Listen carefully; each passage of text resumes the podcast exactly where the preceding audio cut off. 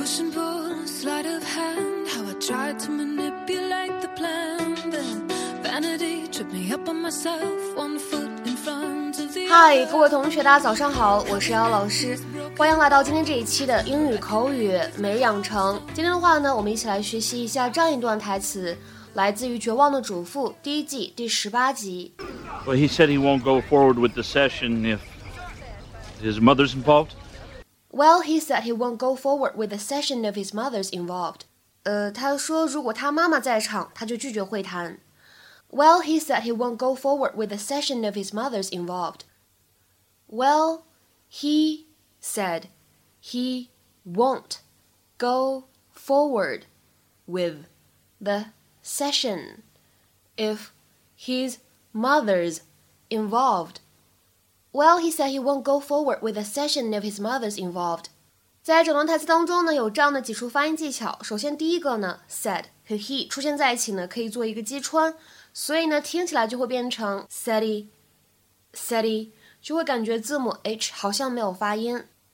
再来看一下第二点，won't 和 go 出现在一起呢，有一个完全失去爆破的现象，我们读成是 won't go，won't go。再来往后面看，session 和 if 出现在一起，如果不连读其实也可以。如果你非要连读的话呢，可以把这个前面的前鼻音和后面的元音呢连接起来，我们可以读成是 session if，session if。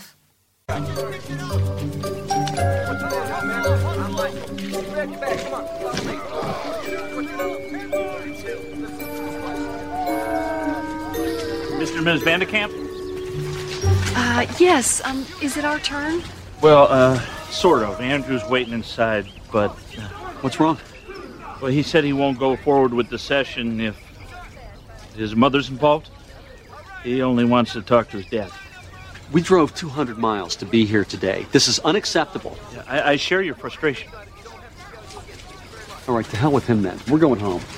No. I am not going to let him insult you like this. He blames me for his being here. He blames me for everything. And he's probably right. Any mistakes made were made by both of us. One of us should go talk to him, see how he is. I'm okay. Are you sure? Yeah, fine. Right this way.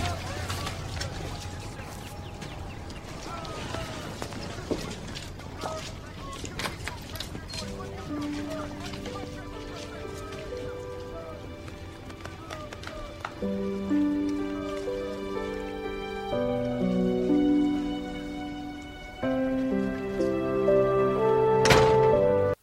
今天视频片段当中呢，go forward 这样一个动词短语呢，它指的是 begin as planned，就是按照原定计划开始这样的意思。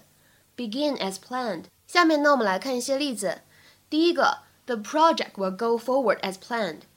这句话什么意思呢？这个项目会按照原定计划开始，它呢就相当于 The project will continue as planned，就是一样的意思。The project will go forward as planned. The project will continue as planned. 那么再来看一下第二个例子，I don't want to go forward without a contract. 没有合同的话，这事儿我不想继续做下去了。I don't want to go forward without a contract. 其实这样一个动词短语 go forward， 它在有些场合当中呢，还可以强调不论艰辛，继续推进某件事情，continue or proceed, especially despite problems or challenges. 下面呢，来看一下这样一个例子。Oh, we are going forward with our weekend plans. I refuse to let a little rain stop us. 我们会继续我们原定的周末计划，我不会让一些毛毛雨阻挡我们。Oh, we are going forward with our weekend plans. I refuse to let a little rain stop us.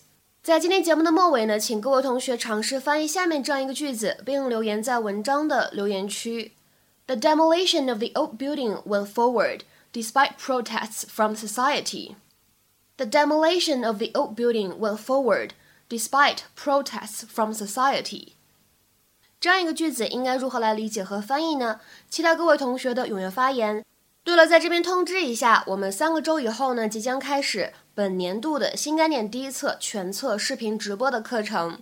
那么每一个班呢，最多只收三十五个人，所有的课程呢都是视频直播授课的。课后呢，还有助教老师的一对一课文朗读点评，以及瑶瑶老师的不限时答疑时间。